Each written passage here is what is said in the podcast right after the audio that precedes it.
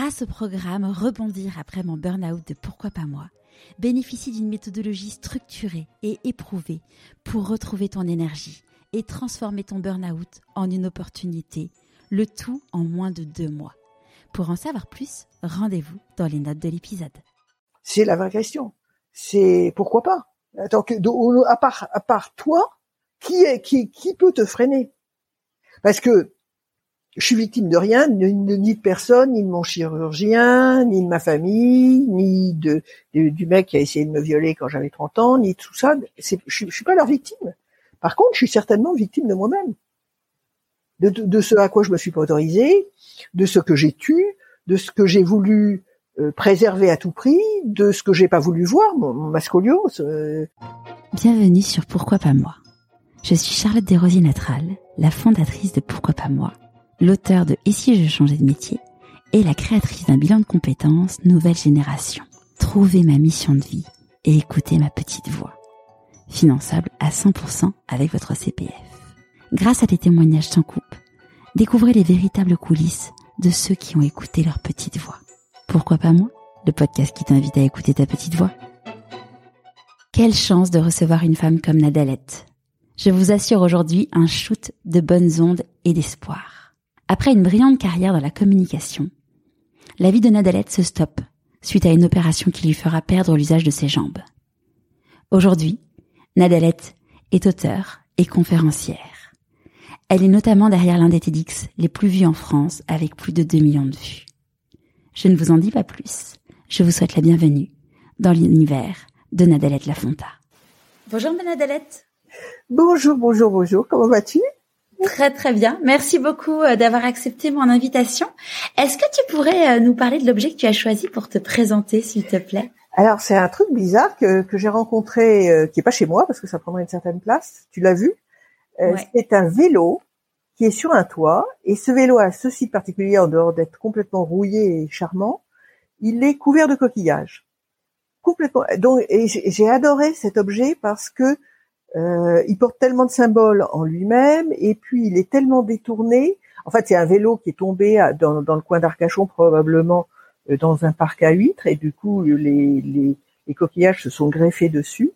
Et c'est un peu une sculpture genre facteur, cheval ou il y a un petit côté Gaudi, il y a un petit côté la petite sirène, il y a il y a, je déteste le vélo. C'est un truc, si tu veux, depuis que je suis handicapée, on me dit euh, ah vous pouvez plus faire de vélo. Je dis waouh, je peux plus faire de vélo.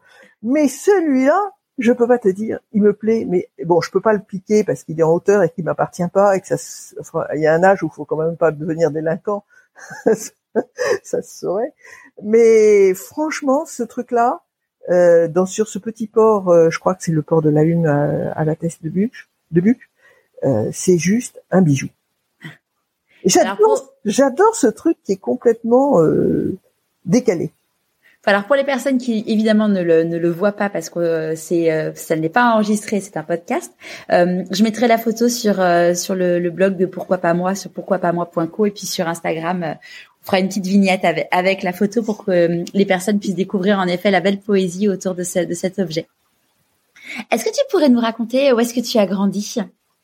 Alors j'ai grandi en, dans deux endroits. J'ai grandi à Paris, j'ai grandi euh, dans les beaux quartiers, ce qu'on appelle les beaux quartiers de Paris, c'est-à-dire à côté de Musée Galliera, dans un, une espèce de no man's land où il n'y avait pas beaucoup de vie, euh, mais qui était magnifique, grand, etc. Et totalement mort. Et puis une partie de, de mon adolescence, de mon enfance, s'est passée aussi euh, dans au Pays Basque, qui est pour moi une terre beaucoup plus profonde et riche et et, à laquelle j'ai été très très très attachée. Et c'est là que j'ai euh, trouvé qu'il y avait un ressourcement possible, en effet, euh, euh, dans le fait d'aller se promener en forêt, d'être ailleurs, d'être dans l'air, de, sortir le soleil, et où j'ai vraiment développé une, forme de, de ressourcement corporel. Et, et du coup, quand tu étais une petite fille, c'était quoi tes rêves à toi de petite fille? Je, je, pense que j'ai les rêves. en fait, si tu veux, avant d'être une petite fille, je, suis. Euh, il y a une naissance. Quand tu dis pourquoi pas, en fait, euh, bah, le pourquoi pas, il y a, y a des tas de pourquoi pas. il y a des pourquoi pas qui sont atroces. Il y a le pourquoi pas de ma naissance quand même, et je crois qu'on va l'évacuer parce que comme ça, on ne parlera plus de celui-là. C'est euh, pourquoi je suis pas morte? Pourquoi c'est mon frère jumeau qui est mort à la naissance et pourquoi pas moi? Donc avec tout ce que ça comporte de culpabilité, euh, de, de non-dit, parce que j'ai jamais eu d'explication dans, ma, dans, dans mon enfance, etc. Donc avec ça au départ, tu tu mets en place un, un, un, pourquoi pas qui est qui est, qui est, qui est un premier pourquoi pas qui est assez euh, lourd. Puis lors de l'accouchement de lors de l'accouchement où il est décédé? On, euh, Je ne aujourd'hui je ne sais toujours pas parce que ma, ma mère est décédée. Je lui ai posé la question pendant toute sa, sa, sa vie. Au même âge qu'elle, j'étais enceinte de jumelles et je lui ai dit bon bonjour la, la, la synchronicité. Est-ce que tu peux me dire ce qui s'est passé? Elle, elle, a refusé de répondre. J'ai interviewé, interviewé euh, mes, mes, tantes, trucs comme ça, jamais eu de réponse.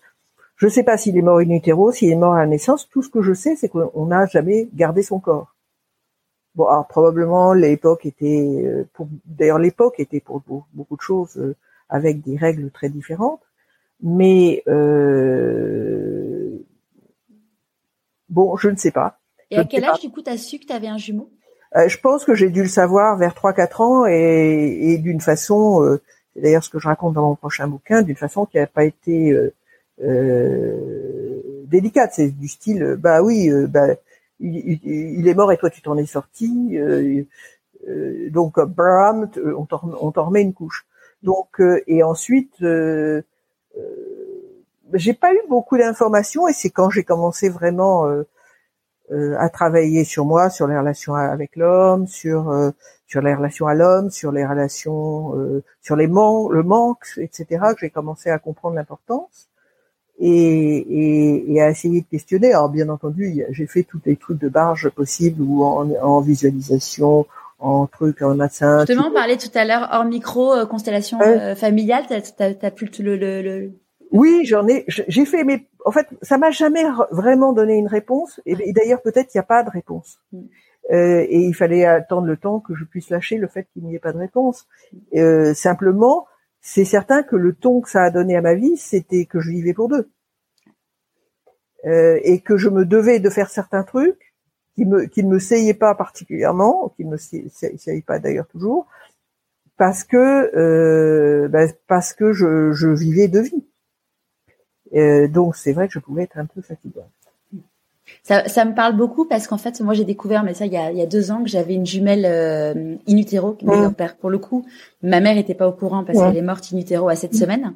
Et quand tu comprends en effet que tu as le syndrome du jumeau perdu, parce que ça s'appelle comme ça, ça te change ta façon de voir le monde en fait et, et toute ta vie. Tout à fait. Et en même temps, il faut quand même relativiser parce qu'en ce moment, il y a des tendances comme à, toute époque d'ailleurs. Et une des tendances, c'est, c'est dans tous les trucs euh, un peu somatiques, etc. C'est de te trouver, de trouver aux gens un, jumeau et, d'en faire un, espèce de focus. Bon, je crois qu'il faut pas non plus. Euh, non, non, non, ça, ça, ça éclaire, mais il faut pas, faut pas non plus plomber tout le monde avec un jumeau perdu. Hein. Non, non, clairement, de toute façon, moi, je, enfin, le jour, où, moi, c'est une magnétiseuse qui me l'a dit. Le jour où elle me l'a dit, enfin, ça a été un, il y avait pas de doute en fait. Oui, voilà, il y a, y a des moments où c'est c'est juste évident. ouais. Mais en effet, tout le monde n'a pas un jumeau perdu. Et Ou tout le monde a peut-être un jumeau, parce qu'en fait, apparemment, dans les problèmes, dans les moments de conception, il y a souvent de, de la gémellité, mais c'est pas forcément un drame national et quelque chose. Ouais. Euh, tu vois, c'est, ça fait partie de quelque chose d'un processus un peu naturel. Tout à fait. Ouais. Mais ça dépend aussi à quel à, à, quel mois, euh, à combien de mois ça part. Mm. c'est compliqué.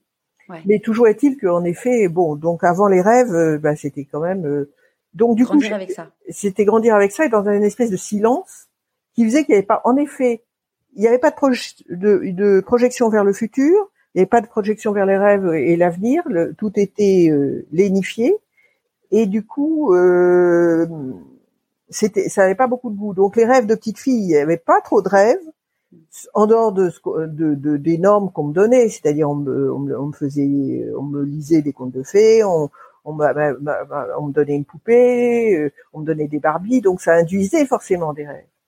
Et moi, le, côté onirique et, le rêve, il est, vraiment arrivé avec la lecture. Donc je pense que c'est quoi?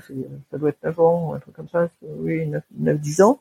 Où là, euh, j'ai commencé à lire et puis j'ai été mais vorace de lecture.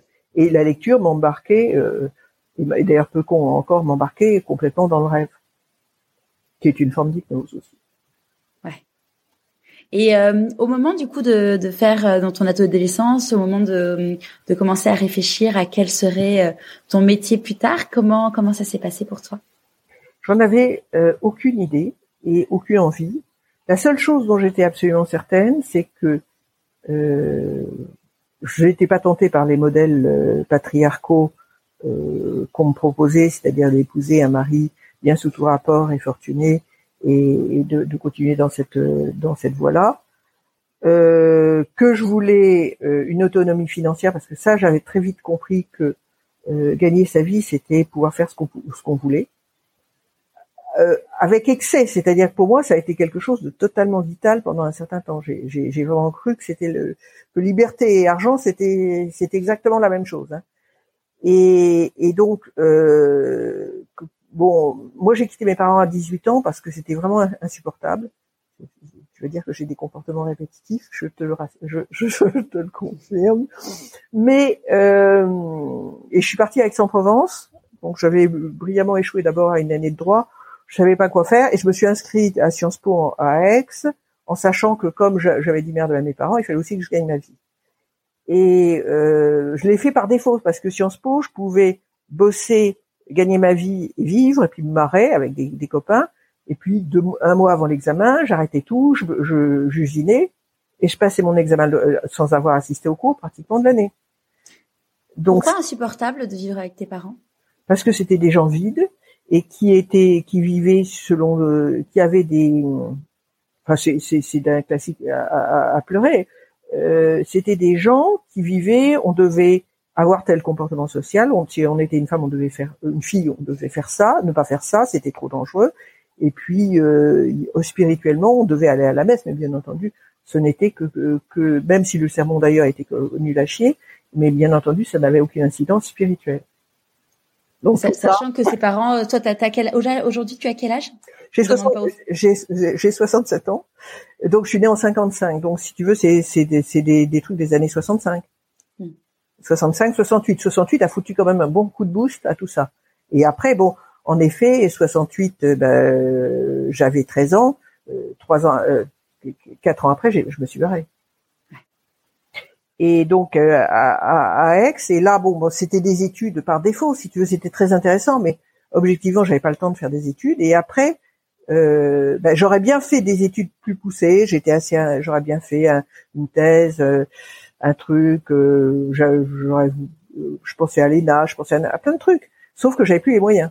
Comme mes parents m'avaient coupé les vivres, ils m'ont dit bon ben maintenant, euh, ok, ben tu travailles. Et là, euh, en fait, c'était les, les, débuts de la pub, de la communication, etc. Je me suis dit là, je vais, ça a l'air plutôt fun. Je suis partie là-dedans. Et comme je bossais comme une damnée, ben, j'ai hyper bien réussi. Et cet argent que je voulais, je l'ai eu. Mais euh, mon, mon, premier job en agence, euh, je suis rentrée comme euh, quoi j'avais quoi? J'avais ouais, j'avais 24 ans comme euh, comme junior. Un an après, j'étais vice-président du bureau de New York. Tu vois, je... Mais bon, euh, après coup, les gens qui m'ont connu à l'époque ont dit que c'était quand même pas la nana la plus sympathique du monde. Ouais, oui, t'étais dans un personnage social. Euh, j'étais surtout accrochée à l'idée de réussir. Je bossais non-stop jour et nuit. Et il fallait me suivre. C'est-à-dire et, ceux qui me suivaient pas, bah tant pis. Rouleau compresseur. Rouleau compresseur. Euh, et, c'était aussi une façon d'exprimer ma créativité pour des trucs vains, mais euh, bon, j'ai fait des trucs très très marrants parce que j'étais j'étais sans frein voilà, donc mes rêves de petite fille, ils ont été quand même, euh, je dis, c'était des, c'était vraiment plus des fantasmes que des rêves. C'était vraiment lié aux lectures. Euh, et puis après, euh, bah, c'était plus euh, de la réelle politique, quoi. Ouais. Et du coup là, donc tu prends la tête, tu vas, tu t'installes à New York? Je me suis pas installée à New York. En fait, c'était une boîte qui est qui était entre Paris, Lausanne et New York. Donc, euh, un moment, ben, je bossais à Paris, un autre, euh, j'allais à Lausanne. Euh, quand on avait des opérations aux États-Unis. Mais tu sais, c'était ces, ces, ces, ces, ces patrons de, un peu de droit divin et patriarcaux qui ne sont pas si mauvais que ça dans certains cas. Celui-là, en tout cas, il, il, avait quand même des bons aspects, c'est-à-dire qu'il voyait quelqu'un de jeune qui avait envie de se défoncer, il lui donnait des titres honorifiques qui lui faisaient plaisir, qui me donnait une, et qui me valorisait. Il, il m'a beaucoup plus donné confiance en moi que mon père ne m'a jamais donné confiance en moi. En même temps, quand j'étais à New York et que je, je, bossais comme une dingue et que je remontais de, sur, sur la France en avion, il disait ouais dans l'histoire il faudrait que vous ayez me chercher parce que j'en ai besoin que vous me à Paris un jambon de Virginie un Yellow Pages. Donc tu étais taillable et corvéable à merci. Mais en même temps, euh, il m'installait au Pierre pour euh, pour euh, pour bosser à New York. Tu vois, c'était c'était quand même. Ceux qui connaissent pas, c'est un hôtel. c'est l'hôtel mythique. Plutôt sympathique. c'est le c'est l'équivalent du Ritz à Paris. C'est le l'hôtel mythique. Et, et, et comme j'étais une andouille à l'époque, je me rendais même pas compte que c'était un truc hors norme.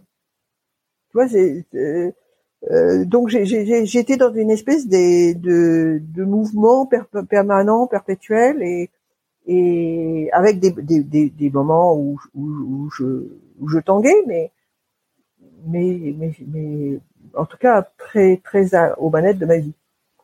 Et là, euh, du coup, tu as, as, fait des sauts de puce dans les, dans les entreprises ou tu t'es euh, resté dans une entreprise longtemps? Non, non, c'est cette époque-là, c'est-à-dire les années 80, en fait, tu restais deux à trois ans dans une entreprise. On venait te chercher, tu doublais ton salaire, tu reprenais des stocks et tu changeais. Donc là, j'allais dire jusqu'à, ouais, jusqu'à 40 ans, j'ai fait ça. J'ai trois, trois, trois ans, trois ans, trois ans, trois ans, soit en agence, soit dans chez l'annonceur. Donc c'est comme ça que je me suis retrouvé en 84 chez Apple pour lancer en presse le, le Macintosh, alors que j'avais jamais trouvé, j'avais jamais touché un ordinateur, je n'avais aucune idée de ce que c'était. Euh, pour moi, ils m'ont dit il y a des roms. Je lui dis est-ce qu'on met du coca et on fait un coup à euh, et, et, et, la première conférence de presse où il y avait Steve Jobs et, et, et Scully à l'époque, euh, ils m'ont foutu ce, ce truc-là. Ils m'ont dit bon ben tu me fais ton communiqué sur. C'était un petit Macintosh avec 128K. Euh, tu, tu tapes ton communiqué. J'avais jamais, jamais, jamais, je, je, voulais pas toucher une machine à écrire parce que ça, je savais que c'était dangereux pour une femme. Donc, Pourquoi? Parce que si tu touchais en tant que femme une machine à écrire dans ces, dans ces années-là, tu étais assimilé à, à secrétaire et, on te demandait tout le temps de, toucher, de, de, de tout prendre en... L'ordinateur a changé la donne, mais la machine à écrire, elle était, elle était, c'était dans un statut, c'était pas, c'était pas libérateur, c'était dans un statut subalterne pour les femmes. Et donc je les regardais de loin les, les machines et je disais ah moi pas. C'est-à-dire qu'en fait mon modèle à l'époque, c'était le mode assimilation au modèle masculin. Hein. Pas de talent de solidarité féminine à l'époque. Et puis donc Apple, et puis après une, autre boîte qui a, disparu, McDonnell Douglas Information System. Puis après j'ai pris trois années sabbatiques, non deux années sabbatiques, deux années sabbatiques. T'as fait quoi? Eh ben la boîte que où j'étais dire comme McDonnell Douglas Information System avait des résultats financiers qui n'étaient pas tout à fait à la hauteur de, de politique de communication.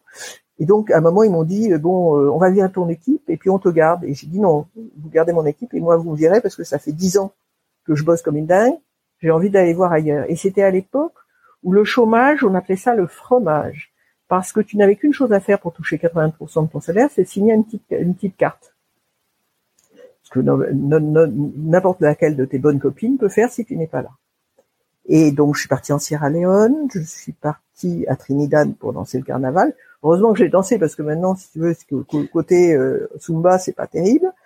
Et puis je suis partie retrouver une, euh, au Venezuela et je suis partie retrouver une copine qui était euh, euh attachée culturelle à l'ambassade de France à, Buenos Aires. Et on a, on a, je suis restée six mois à faire l'Argentine de fond en comble. Ensuite, je suis rentrée en France brièvement. Les problèmes que j'y avais laissés à la, au départ étaient vraiment assez intacts à l'arrivée. Donc je me suis dit c'est pas bon et je suis reparti en Inde du Nord et au Népal et je sais plus où encore. Donc pendant deux ans, euh, bah, j'ai glandouillé et, et, et j'ai cassé la, la, la machine névrotique. Ouais, ouais c'est ce que j'allais dire parce que finalement avec un rythme incessant et compagnie, euh, comment ça s'est passé le Bah il y a eu des moments de grand vide Euh, mais aussi euh, peut-être qu'à ce moment-là, à 30 ans, je sentais, tu vois, le, début de l'âge. Donc c'était peut-être une crise d'ado un peu tardive. Je sais pas ce que c'était. En tout cas, c'était pas tendance parce que si tu veux à l'époque, l'année sabbatique, c'était pas bien vu des recruteurs. C'est-à-dire que pendant des années, je l'ai jamais dit ça. On me disait, vous avez un trou de, de, j'avais arrangé mon CV. Vous avez un trou dans votre CV Bon, pas oui. Oh, bah j'ai changé de job. Enfin bon, tu vois, je, je, mais dire que ce que je te dis aussi cache, jamais, jamais, jamais je le disais parce que euh, ça plaisait pas tellement. Euh, et puis je suis rentrée en France et puis là j'ai repris un, un job qui de, dans l'armement, ce qui m'a moyennement plu. Je pensais pas que l'armement c'était si épouvantable. Et puis, euh, en même temps, c'était pendant la guerre contre l'Irak, donc c'était pas la période la plus, la plus suave. Et puis après, euh, je me suis fait virer. Et ah, tu l'as vécu comment? Parce que bah, être viré euh, de, de cette boîte-là, honnêtement, c'était plutôt un soulagement. Et, et on était, bon, j'avais fait une connerie, donc ils m'ont viré pour une bonne raison. J'avais pas fermé ma gueule comme attaché de presse.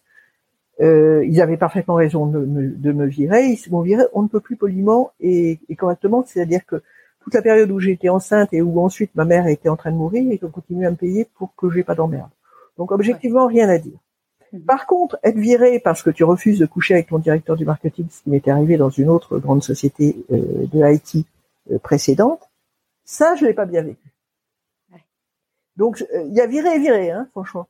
Euh, donc voilà, bon, mais ce, ce, ce, ce, ce deuxième, euh, ce deuxième truc, ça m'a laissé deux ans, mes filles sont nées, euh, je m'en suis occupée. Euh, j'étais pas, euh, j'avais pas particulièrement envie à ce moment-là, d'ailleurs, de reprendre du boulot. Bon, j'ai dû le reprendre économiquement. Je suis retournée en agence sans joie.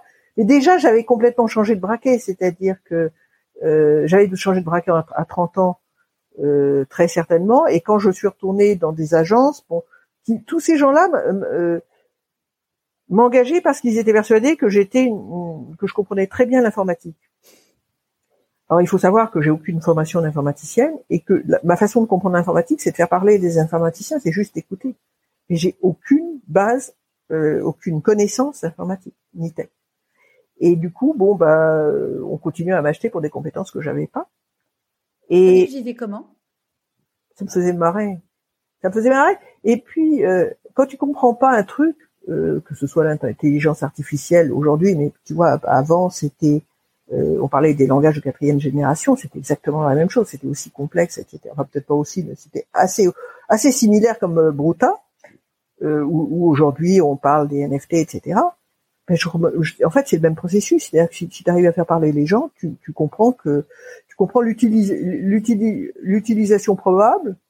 Tu comprends aussi qu'il y a un côté trendy et que tout ça, euh, bon, bah oui, on, s'énerve dessus, mais dans, dans, dans, deux ans, on va s'énerver sur autre chose. Donc, faut pas, faut pas se prendre la grappe au courbouillon si on ne comprend pas complètement. Et, comment on peut, par rapport à ça, euh, se positionner Qu'est-ce qu'on peut en faire Comment on peut s'en servir et pas pas le laisser euh, se servir de soi. Donc, donc oui, j'ai continué dans l'informatique, essentiellement de la communication de crise ou l'informatique, etc. Puis après, oui, plus tard, vers à 40 ans, je, je, suis rentrée chez IBM et là, je pensais y rester pour deux ans, comme d'habitude. Euh, surtout que c'était une boîte compliquée parce qu'elle avait une culture très prégnante et que très cadrée. Et on faisait ce que disait Armand, qui ont le petit doigt sur la couture du pantalon. Moi, j'avais pas été habitué à ça. J'avais été habitué dans mes boulots à être très libre et à avoir une carte blanche. Et que chez IBM, normalement, on y rentre à 20 ans, donc à 40 ans, on est formaté. Moi, j'y suis rentré à 40 ans déjà déformaté, donc c'était vachement complexe. Et puis là, j'ai eu, eu des problèmes familiaux qui ont fait que il fallait absolument garder mon salaire. Et du coup, j'ai pas j'ai, au moment où j'allais me dire bon, je me barre ailleurs, c'était pas, c'était pas le moment et j'y suis resté. Du coup, j'ai appris à vivre chez IBM, à me trouver des espaces de liberté, notamment en faisant des choses que les autres savaient pas faire et qui du coup me donnaient une, autonomie euh, dont j'avais besoin. J'ai fait trois, quatre boulots, euh, types de boulots très différents et j'y suis resté 25 ans. À ma grande surprise.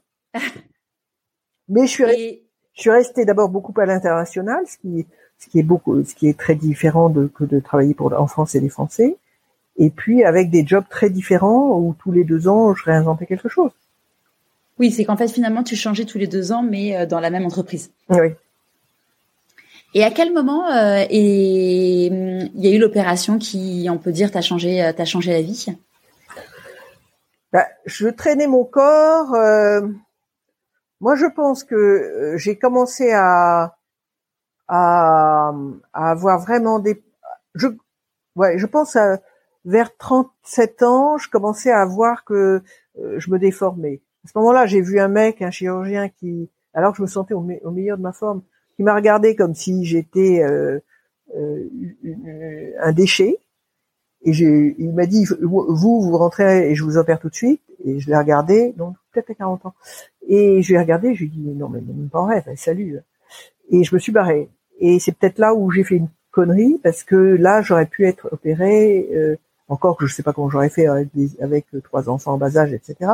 J'aurais peut-être pu être opéré et que ça aurait été moins, moins catastrophique. Puis après, j'ai tenu, tenu, tenu. Donc entre cas, pendant près de 20 ans quand même, j'ai tenu avec des, des moments où entre la pression psychologique et la pression physique, les voyages, euh, les enfants, les fêtes, oui, je, euh, je m'effondrais complètement. J'étais par terre pendant deux heures euh, à ne pas pouvoir bouger, où je souffrais, etc. Et puis, je me suis vraiment effondrée. Euh, je, je pouvais plus tenir ma, ma, ma, structure. Mon corps s'effondrait. Euh, J'allais dire oui, vers 58 ans, tu vois, jusqu'à cette opération. Euh, C'était quoi du coup la, la, maladie dont tu souffrais? C'est une scoliose, rien, mais rien de, de plus banal. Donc j'avais un truc, euh, tu vois, une petite déformation de la colonne vertébrale qui est devenue un truc monstrueux de double scoliose de 73 degrés, donc un truc énorme d'autodestruction que je niais totalement, que je ne voyais pas. Et bon, je le masquais avec des, des châles. Beaucoup de mes, de mes, proches et de mes amis ne le voyaient pas non plus, ne voulaient pas le voir. C'est-à-dire que très clairement, il y a des gens qui m'ont dit mais t'avais quelque chose. Bon, alors là, à la fin, ça se voyait quand même parce que je portais des corsets. Et puis au boulot, euh, bon, la, dernière année, euh, dans les yeux de mes boss, ils se disaient mais pourvu qu'elle ne crève pas entre les pattes, tu vois. Euh, donc, par exemple, là où ils ont été absolument formidables, c'est que j'étais opéré en, octobre. À partir de mai, ils m'ont dit non mais attends, on veut plus te voir, tu te reposes. Ils savaient qu'une trouille, c'est que enfin, eux, ils voyaient ce que je ne voyais pas. Et donc, j'ai été opéré à 59 ans. De, de, cette scoliose, c'était devenu ce que les ce que les vieilles euh, ont quand elles passent avec le nez sur le trottoir à l'horizontale. J'étais complètement difforme. Je pouvais plus me relever. Donc il y avait plus de, avait plus de choix. L'opération s'est pas bien passée, mais je suis arrivé avec un corps fracassé et pas que le corps. Et quand, euh, avant que tu te fasses opérer, ils t'avaient euh, t'avaient alerté sur des risques potentiels. Enfin, ils... Ah, ils te disent tous, mais ça, vous savez, ça va changer votre vie, vous, ça va être formidable. Oui, vous, aurez un peu de raideur dans le dos, mais vous ferez, regardez, elle est partie, fait au en trekking au Népal, celle-là, elle fait je sais pas quoi, etc. J'avais eu une, Italienne au téléphone qui m'avait parlé de sa merveilleuse opération, d'où le titre de mon, roman. Et il y a des gens pour lesquels ça s'est très bien passé. J'ai une ou deux, copines que j'aime beaucoup, que je connais de cette époque, qui vont très bien. Mais il m'avait aussi dit, il peut y avoir une petite paraplégie transitoire dans la jambe. Donc il y a, des petites, il y a, il y a des petits, il y a des risques. Et hum, bon, j'avais la trouille. Hein j'avais j'avais le, le trouillomètre à zéro en y allant. D'abord parce que j'aime pas tellement le concept d'opération. La chirurgie esthétique c'est pas mon truc parce que franchement euh, déjà quand c'est nécessaire j'y vais sans joie. Et puis le concept d'être sur le ventre et qu'on t'ouvre le dos c'est pas sympathique. Euh, symboliquement t'as pas envie qu'on te fasse ça. Mais bon à un moment de toute façon il n'y avait pas le choix et j'y suis allé. Euh, et oui il m'avait dit que ça pouvait être euh, qu'il y avait des, opérations moins réussies que d'autres. Mais ils m'ont jamais dit. Euh, enfin, je crois que j'ai été le plus gros accident opératoire à Garches qu'on connaisse. Hein. Ouais, sachant que Garches est reconnu comme étant et, euh, vraiment. et euh, encore une fois, je ne cherche pas à jeter l'opprobre sur mon chirurgien. J'ai amené un corps de merde. Il a fait ce qu'il a pu. Je ne sais pas si c'est une erreur médicale ou si c'est un ce qu'il s'appelle un, un aléa thérapeutique. Je pense que j'en ai quelques idées, mais je ne pourrai jamais euh, l'affirmer. Euh, et je ne l'affirmerai jamais. Et je ne vais jamais dire n'allez pas vous faire opérer par ce mec-là, parce que je pense que c'est un excellent chirurgien.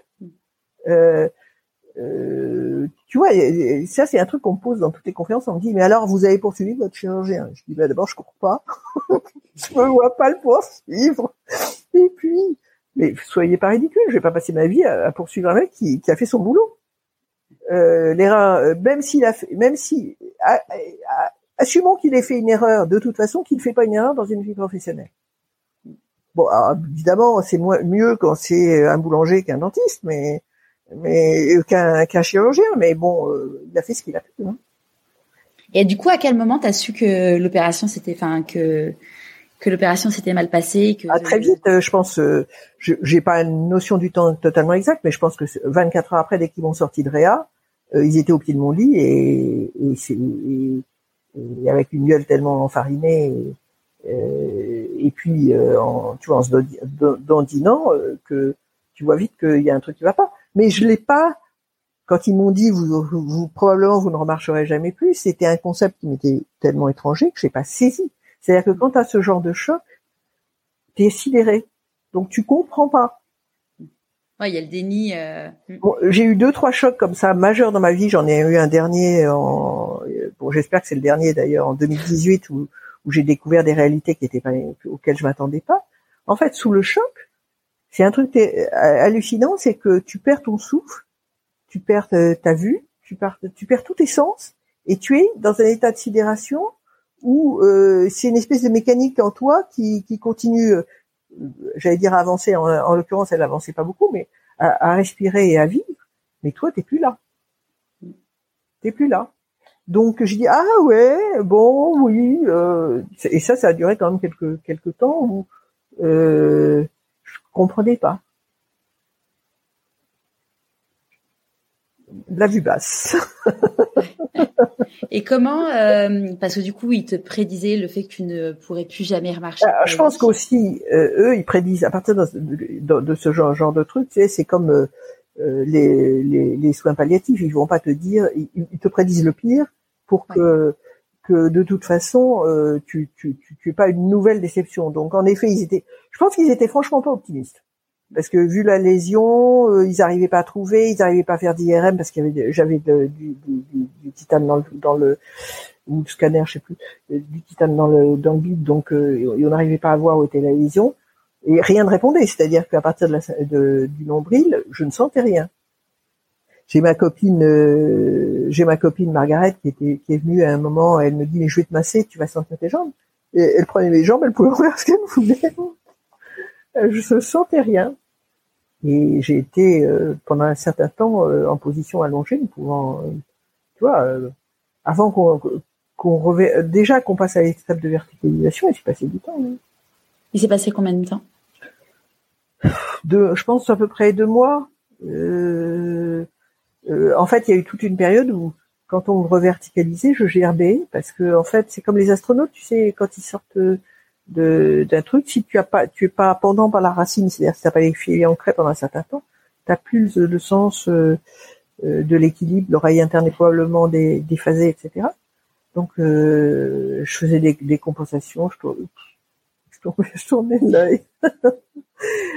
bon, ben voilà. Mais, mais tout ça était tellement sidérant qu'en fait j'étais dans un espèce d'état de détachement second, truc bizarre, euh, mais qui pour moi est vraiment lié à, vraiment euh, à chaque fois que j'ai un choc, je j'ai bien repéré ce cette structure.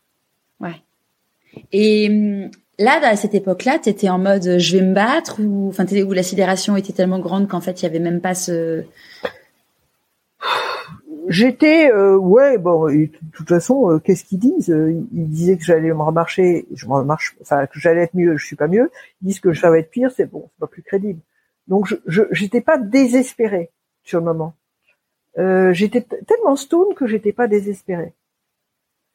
et puis j'ai été désespéré deux trois semaines après l'annonce faite à Marie là euh, où je me suis où, où là j'ai compris ça a été un matin j'ai compris j'ai compris qu'on que les jambes non euh, j'allais pas pouvoir ça va pas être lève-toi et marche quoi euh, et que j'étais dans cette putain d'hôpital euh, pour un bon bout de temps, parce qu'il m'avait dit après, il m'avait dit vous pouvez vous barrer de l'hôpital en considérant qu'on est fautif, mais c'est quand même l'endroit où vous allez être le mieux rééduqué. Et là-dessus, euh, ils avaient raison et je me suis plié à, leur, leur avis parce que pour ça, je pense qu'ils sont compétents. Hein. Et, et, là, j'ai compris que bah, j'allais pas rentrer chez moi. Hein. Je rentrais pas chez moi. Euh, la, la, vie euh, à la maison euh, avec les enfants. Filles, elles avaient quel âge? Euh, Mes filles, donc en 2014, les ju ouais, en 2014, les jumelles avaient 24 ans et Antoinette allait avoir 20 ans. Les, les, jumelles étaient l'une en Colombie, l'autre en Thaïlande, et Antoinette était seule à la maison. Et bon, ça a été certainement un, un, cataclysme pour elle parce que c'est vrai que j'étais un pivot assez central de la famille, j'organisais tout, j'étais là pour elle. Euh, elles me l'ont dit d'ailleurs, tu as disparu du jour au lendemain parce que c'est vrai que à l'époque, euh, bah, j'étais plus capable, euh, j'étais plus capable de, de j'étais, je faisais un peu des trucs euh, pour elle, si pas par discussion, mais j'étais pas, j'étais, j'étais plus, j'étais plus capable. Et, euh, et comment, euh, comme t'es resté combien de temps du coup euh, à l'hôpital? Neuf mois, toujours du temps de grossesse, et, euh, avec euh, après en revenant le week-end, des trucs comme ça. une fois que la maison a été à peu près installée, donc peu à peu on, m'a acclimaté et puis mes neuf mois qui se sont poursuivis pendant l'été à La Rochelle en rééducation, euh, mais ce qui est vraiment, vraiment nécessaire parce que euh, tu es incapable de... Et puis le, rien n'est structuré pour te, te, te, te, réintégrer dans ta vie de famille. Euh, ils savent pas faire, euh, la maison est pas, est pas faite pour ça, il y a pas il faut des systèmes d'aide un peu compliqués. Euh, pour l'entourage, moi, je me souviens euh, d'une visite d'une ergothérapeute au moment où, j'allais rentrer à la maison et, ma famille me disait mais non, on peut pas la reprendre. Comment voulez-vous qu'on fasse? Euh, Personne. Euh, elle disait si si, vous, allez voir. J'ai cru qu'elle allait se faire massacrer parce que pour eux c'était un truc, mais que, pour moi c'était j'étais effrayée et pour eux c'était effrayant. Aide pas. Et finalement, ça s'est passé comment du coup ce retour à la maison? Ça c'est c'est jamais une partie de plaisir parce que tu tu, as, tu découvres tout ce que tu as perdu, tout ce que tu peux plus faire, et puis globalement tu découvres que tu de toute façon tu dépends complètement, au moins pendant un certain temps, de l'autre et de son bon vouloir. C'est-à-dire que si l'autre a pas envie que euh, de te sortir, ben il te sort pas, tu peux pas sortir.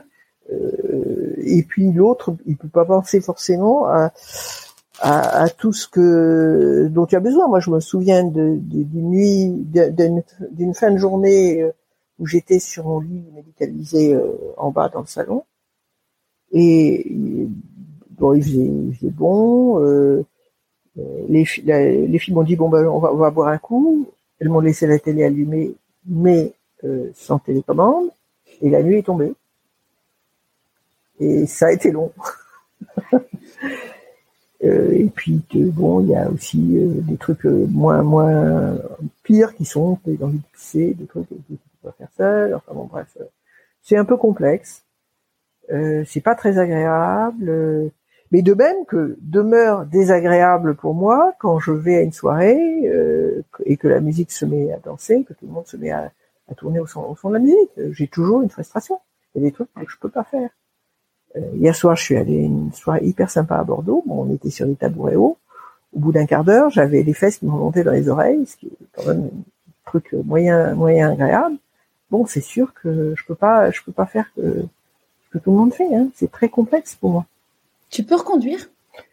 Ouais, je reconduis. Alors, je reconduis. Marcher, marcher, oui, pour. Euh... Marcher, je peux pas marcher seul dans la rue parce que j'ai pas assez d'équilibre et je suis à la merci d'un de quelqu'un qui me bouscule ou d'un trou dans le trottoir et je me casse la gueule. Conduire, j'ai repris des, des, des, leçons de conduite, donc maintenant je conduis avec euh, euh, un volant, avec l'accélérateur à la main et le frein à la main.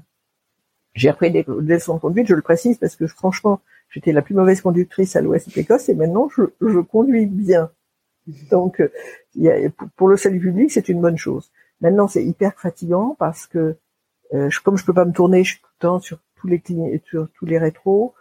Euh, comme je je peux pas conduire avec les pieds, j'ai les les j'ai les épaules soulevées pour tout faire avec les mains. Donc au bout de 20 minutes de conduite, euh, j'ai mal partout, etc. Euh, grosso modo, je peux conduire une demi-heure, mais c'est tout. Et puis à l'arrivée, si je suis seule, ben, c'est le problème, entier. C'est qu'est-ce que je fais? Ben, Je suis bien, je suis dans ma voiture, mais je peux pas sortir. T'as besoin de quelqu'un pour t'aider à sortir de la voiture? Non, pas pour m'aider à sortir de la voiture, mais pour m'aider à aller dans la rue après. D'accord, ouais, ok. Donc, euh, si tu veux, l'intérêt de la voiture, pour moi, euh, euh, puis bon, peut-être euh, aussi parce que je suis fatiguée et que voilà, il y a des moments où il y a des choses que je faisais peut-être plus il y a, il y a, six ans et que j'ai un peu plus de peine à faire maintenant et que je vais peut-être refaire à, à l'automne. Mais oui, je conduis, je conduis plutôt plutôt mieux. Et, euh, et, une fois que bon, tu as, repris entre guillemets ta vie, mais qui forcément ne pourra plus être jamais euh, la même qu'avant, euh, professionnellement, qu'est-ce que tu as décidé de faire? Bah, IBM était, nickel. Ils m'ont dit, si vous voulez, bon, j'avais largement l'âge de la retraite et tous les points, les, les enfants. J'avais commencé à bosser à 18 ans, donc si tu veux, il n'y avait pas, il y avait zéro souci.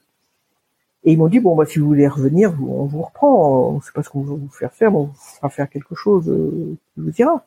Et euh, non mais nickel, euh, on, on, paiera les taxis pour venir vous chercher. Enfin, franchement, en même temps j'avais toujours télétravaillé, donc c'était totalement possible que je continue à télétravailler. Ça faisait pendant dix ans, j'étais avant que le mot télétravail n'existe en France.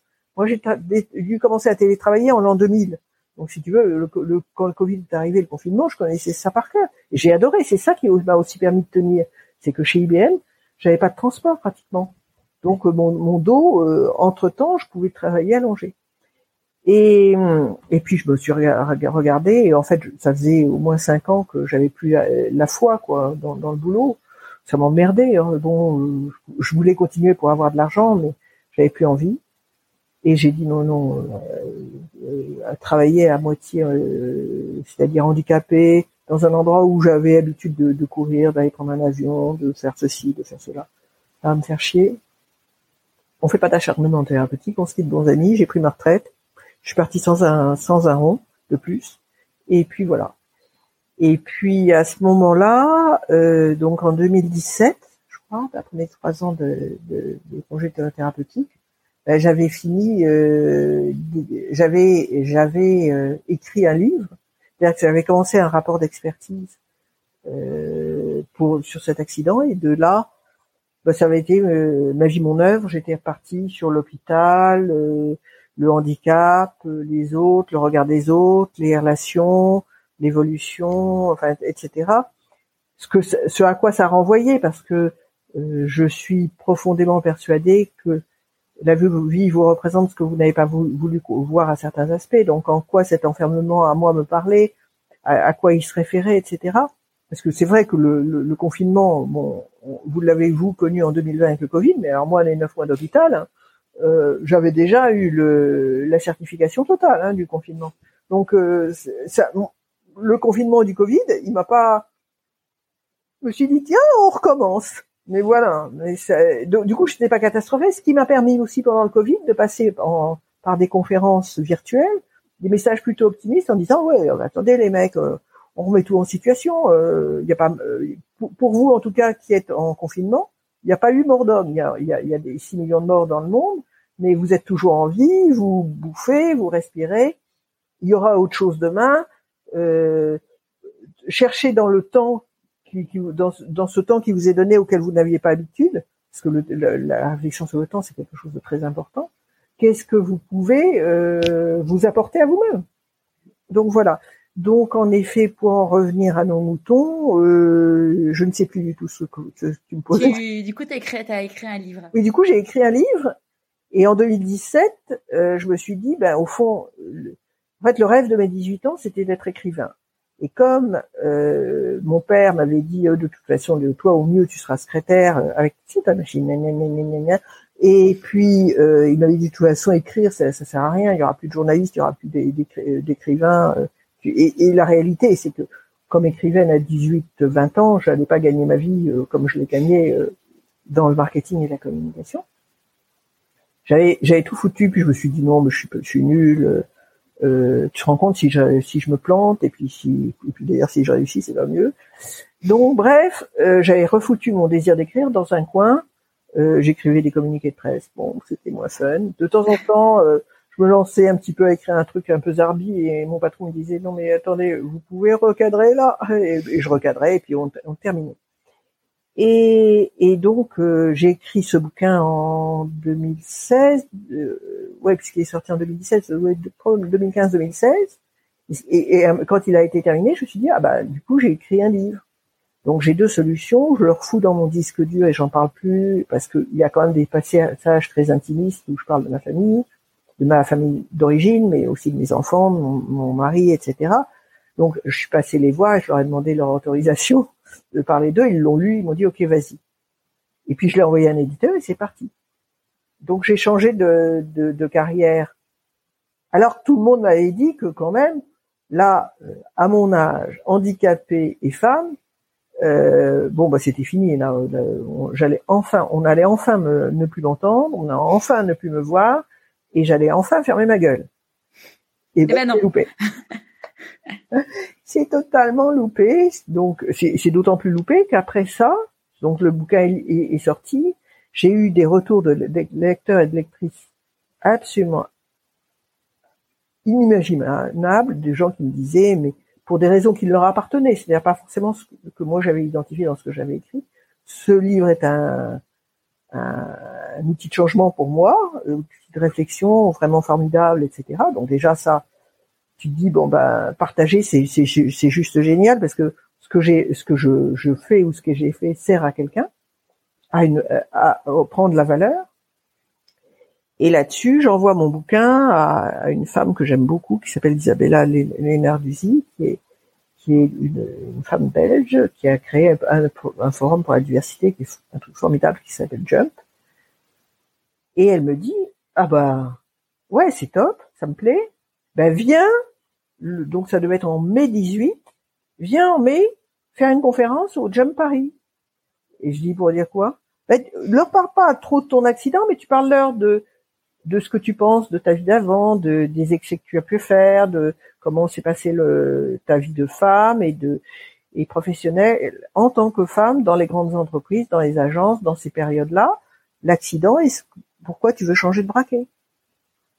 Je dis ok. Donc j'écris un texte et je lui dis tu veux le voir, elle me dit non, vas-y.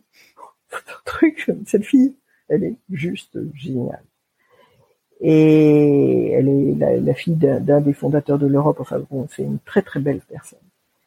Et j'arrive à Jump, euh, qu'à un an, euh, je monte sur scène, je fais mon texte, et là, j'arrête. La salle, standing ovation, 500 femmes debout. Il y avait un homme, euh, Christophe Desproges, qui, était là, qui se rappelle encore, qui me le rappelle à chaque fois et tout, il y avait 25% de l'assistance dont moi en larmes. T'es pas dans la merde, ma fille, hein, alors. Hmm, ça va pas le faire, cette histoire. Donc, j'accueille. Heureusement, j'avais euh, bien travaillé euh, en thérapie, puis j'avais mon master en PNL, euh, j'avais fait pas mal de trucs avant, qui faisaient que j'étais en capacité de d'être à la fois en méta par rapport à moi-même et, aussi de, savoir que c'était un cadeau. Euh, mais sidéré, mais sidéré. Je, j'avais jamais porté ma parole, j'avais fait parler euh, tous les chefs d'entreprise, tous les grands patrons euh, des grandes entreprises, j'avais fait parler des gens qui qui avaient quelque chose à dire dans l'entreprise, qui avaient du talent, qui avaient des expertises, etc. Oui, je maîtrise la communication. Tu vois, bon là, euh, on est on est dans le flot. J'ai pas besoin de notes, mais je comprenais pas ce que j'avais provoqué moi-même. Euh, je pigeais pas là le truc. Hein. Euh, euh, et, j'avais des copines dans, dans l'assistance, ils m'ont dit non mais tu, continues. Là tu as un truc. Et là-dessus, j'avais une, une, copine que j'ai rencontrée par Twitter, Martine Le Jossec, mais que je venais de rencontrer. On avait bouffé ensemble. Elle fait partie de la brigade du web. C'est une fille formidable.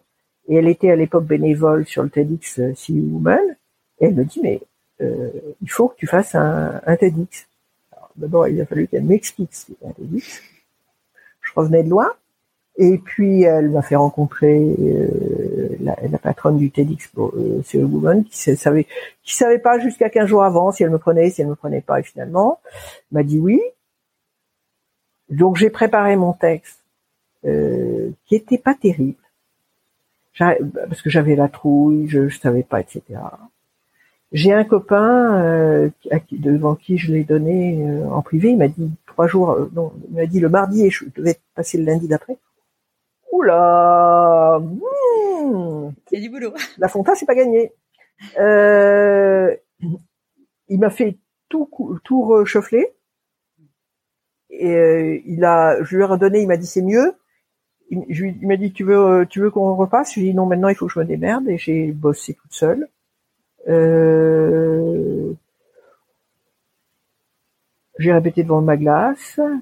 Euh, et puis, à l'issue de ça, euh, bah, je suis arrivée au théâtre Mogador. Je suis commencé par me casser la gueule euh, dans, par terre.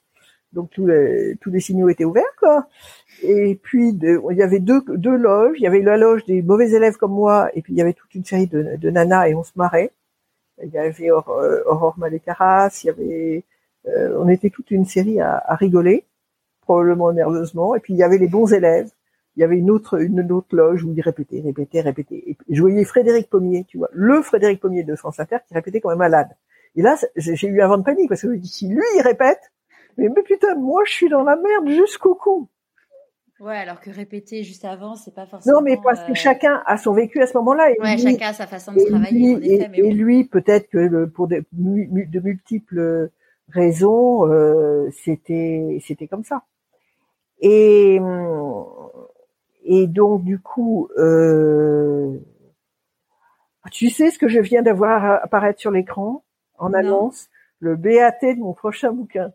Alors ah, moi, il faut que je t'aime pour rester branché. donc c'est une grosse émotion. Bon, le BAT, euh, c'est un bon à tirer. C'est-à-dire que c'est du vrai. J'ai vraiment un livre qui sort le 25 août. Génial. Génial. Donc tu vois, real life. Donc euh, Pommier est en train de répéter. Je me dis toi, alors là, comment tu vas faire? Et en fait, je suis rentrée sur cette scène en ayant fait déjà 15 fois euh, la pause pipi parce que l'émotionnel chez moi c'est un truc épouvantable. Donc j'ai attendu devant la scène et là je me suis foutu en, hypnose profonde, en, méditation profonde. Je suis rentré, rentré sur scène et j'y suis allé. Sachant que du coup pour ceux qui connaissent pas euh, le les TEDx, c'est maximum 18 minutes sur scène, sans notes. Oui. Euh, et euh, et c'est ouais, c'est c'est un moment incroyable, mais c'est il euh, y a il y a un peu beaucoup de pression. oui, c'est un moment de pression parce qu'en fait, il y a pas de filet. Et puis tu as quand même le théâtre Mogador et je sais pas combien de personnes il y a, 2000, 3000, enfin. Ah, c'est énorme. Ouais. Donc tu, en plus, comme comme c'est un théâtre avec des, que, dans les conditions du théâtre, tu vois pas, pas personne. Tu peux pas t'appuyer sur le regard de, de quelqu'un en premier rang que tu trouves sympathique. Alors qu'à Jump, oui, je les voyais. Euh, et puis tu as le prompteur qui te, pas le prompteur, mais le, le décompte qui te dit euh, 18 minutes, 17 minutes, 16 minutes, etc. Et toi, tu sais pas très bien où t'en es de ta présentation et tu te dis, mais euh, en plus moi, quand même, je rappelle que je suis handicapé. C'est-à-dire, je suis rentré avec une canne et la main de, de maître de cérémonie. Elle m'a laissé entre deux chaises et, et avec un, heureusement, euh, un, un micro, un micro cravate. Un micro cravate mais euh, j'avais aussi la trouille de me casser la gueule sous l'émotion parce que les jambes, c'est la guibole. Hein. Et donc je suis sortie de scène, euh, un peu stone.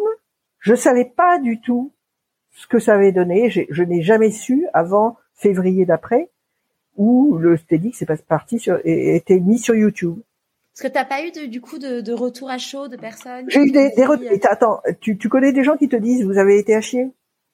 Non, mais tu vois, moi je vois suite à mon TEDx, euh, donc qui était il y a un mois, je, sais qu'il y a des gens qui sont venus me voir en me disant c'était incroyable, mais euh, je sais qu'il y a des gens qui étaient speakers comme moi où on n'est pas venu les voir. Oui, voilà. mais mais quand tu es handicapé que tu vas faire un effort, je pense que les gens te disent déjà, euh, ils ont un préjugé. Déjà, déjà là-dessus, c'est déjà oui. Nonobstant, j'ai une de mes filles qui m'a dit c'est un peu long. Donc, euh, en effet, les gens donnent aussi des feedbacks euh, un peu brutaux après. Mais et elle avait d'ailleurs peut-être pas tort, parce que maintenant, je, je vois où j'aurais pu être. Plus... Il dure, il, a, il dure combien Il a duré combien Il a duré 17 minutes. 16 ou 17 minutes. Pas, j'ai pas déplacé, dépassé la, la, le truc. Et en fait, je pense qu'un TEDx est vraiment puissant. Les gens, ils lâchent à partir de 14 minutes. Hmm. Donc, faut pas, faut pas, faut pas. Mais ça, je, je l'avais pas compris. C'est-à-dire que faut vraiment avoir l'habitude de parler en public pour t'apercevoir que euh, moins c'est mieux. C'est ce que moi j'avais, moi j'avais pris un coach euh, mhm. et en effet, j'étais passé à la base, j'étais à 22 minutes. Et après, euh, j'ai fini jouer à 16 ou 16 17 ou 17 minutes. Mais en effet, euh, c'est un vrai, euh, c'est un vrai travail quand d'apprendre en effet à dire moins mais mieux pour que ça soit plus. Non, moi j'ai été beaucoup aidée par bah, qui, qui m'a foutu une paire de bas, une baffe avant par Thierry Lepaysan, qui est le patron du TEDx de La Rochelle, qui est passé à la maison et qui m'a dit oh là putain ça va pas. Et avec euh, un de ses copains coach de, de La Rochelle, ils m'ont ils m'ont recadré. Bon, bien entendu, l'organisation TEDx qui m'a aussi aidé. Et puis le, dimanche avant, j'ai une copine d'une de mes filles qui est comédienne, Chloé Bocara. Donc on a eu un petit problème technique. Tu parlais du coup donc de l'amie de ta fille, euh, Chloé Bocara. Oui, Chloé, donc euh, qui est cette jeune actrice, est venue gentiment, mais et puis me avec beaucoup de bienveillance me dire ah, si tu allais plus doucement, si tu respirais, euh, qu'est-ce que ce que tu peux faire, etc. Et puis surtout m'encourager. Vraiment, ça a été adorable cet, échange générationnel. Merci Chloé. Et puis j'avais Blandine, ma copine de, de, longue date, qui est aussi venue me répéter en me disant t'es formidable, même si c'est pas vrai. Tu vois, ça fait toujours du bien. Donc euh, c'était c'était un moment plutôt chouette. Et puis euh, euh, donc après le, bon, le, le TEDx en lui-même. Et c'est vrai que quand, quand je l'ai vu, euh, j'ai dit bon, c'est pas trop. J'ai objectivement dit bon, c'est pas, c'est moins catastrophique que ce que je pensais. Toujours une très très bonne image de moi-même. Et et puis euh, je voyais pas très bien ce que je pouvais faire honnêtement pour le promouvoir. C'est assez ambigu puisque c'est ça appartient à TEDx. Donc mm. voilà. Donc ça a suivi son cours. Je me suis dit ah tiens il y a 500 vues, c'est chouette. Ah il y a 1000 vues, c'est quand même sympa. Ah, il y en a 2000 quand même, c'est bien, là maintenant ça va s'arrêter.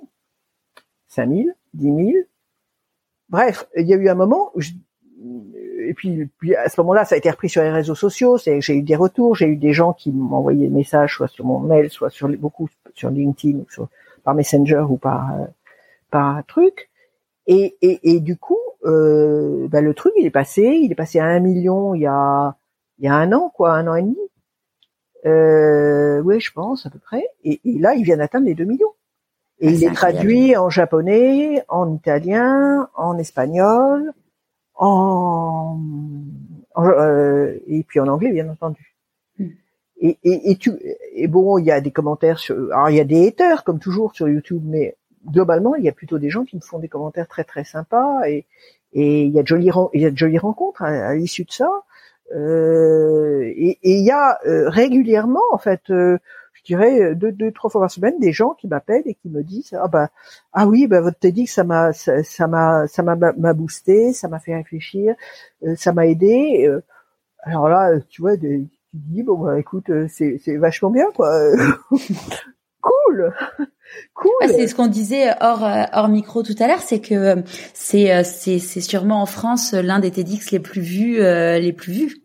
Oui, je pense. Euh, en dehors des, des, des, grands pros, genre Laurent Gounel, tu vois, dont oui, bon, d'après ce que m'avait dit un, un, copain de l'organisation TEDx, euh, euh, euh, c'était un des plus vus. C'est pour ça aussi que je suis un peu triste que euh, le, le, deuxième TEDx, je ne veux pas crever, n'ait pas été non pas suivi. Il est suivi, mais il n'est pas il est, il n'a pas été traduit alors que j'avais fait le boulot. Euh, il n'avait pas été sous-titré en, en, anglais et en espagnol. C'est dommage parce que tu, tu élargis la communauté vraiment par les langues. Hein.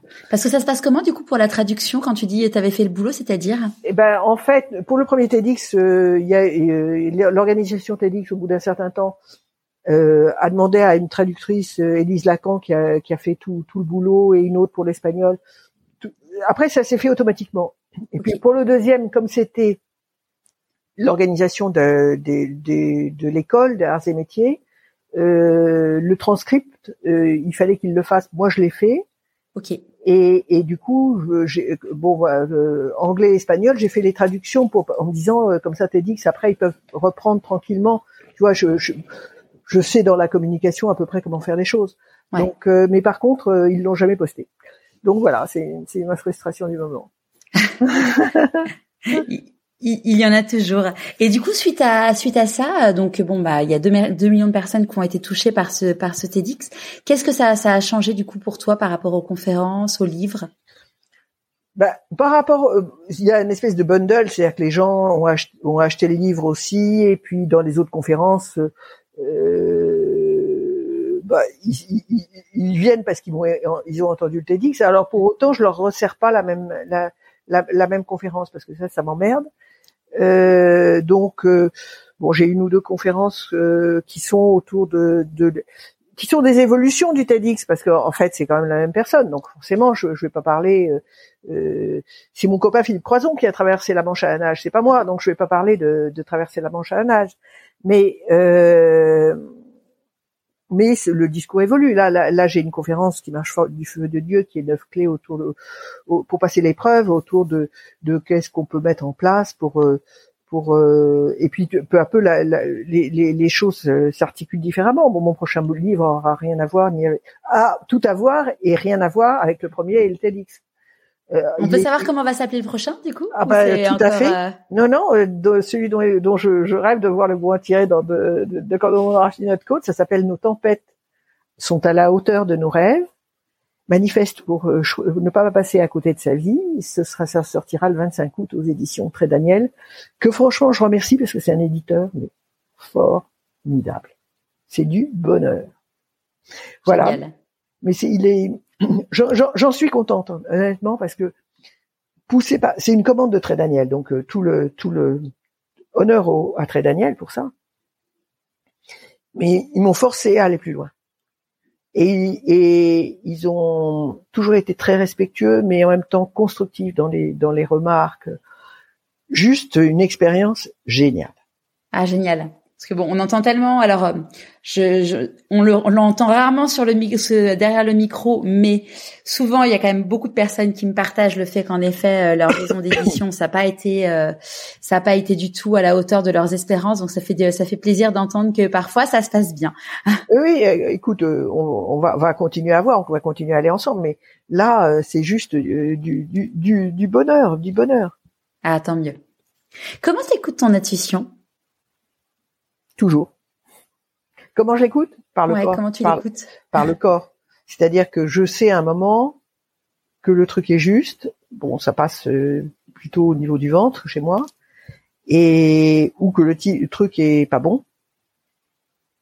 Et c'est vraiment des, des marqueurs. Hein.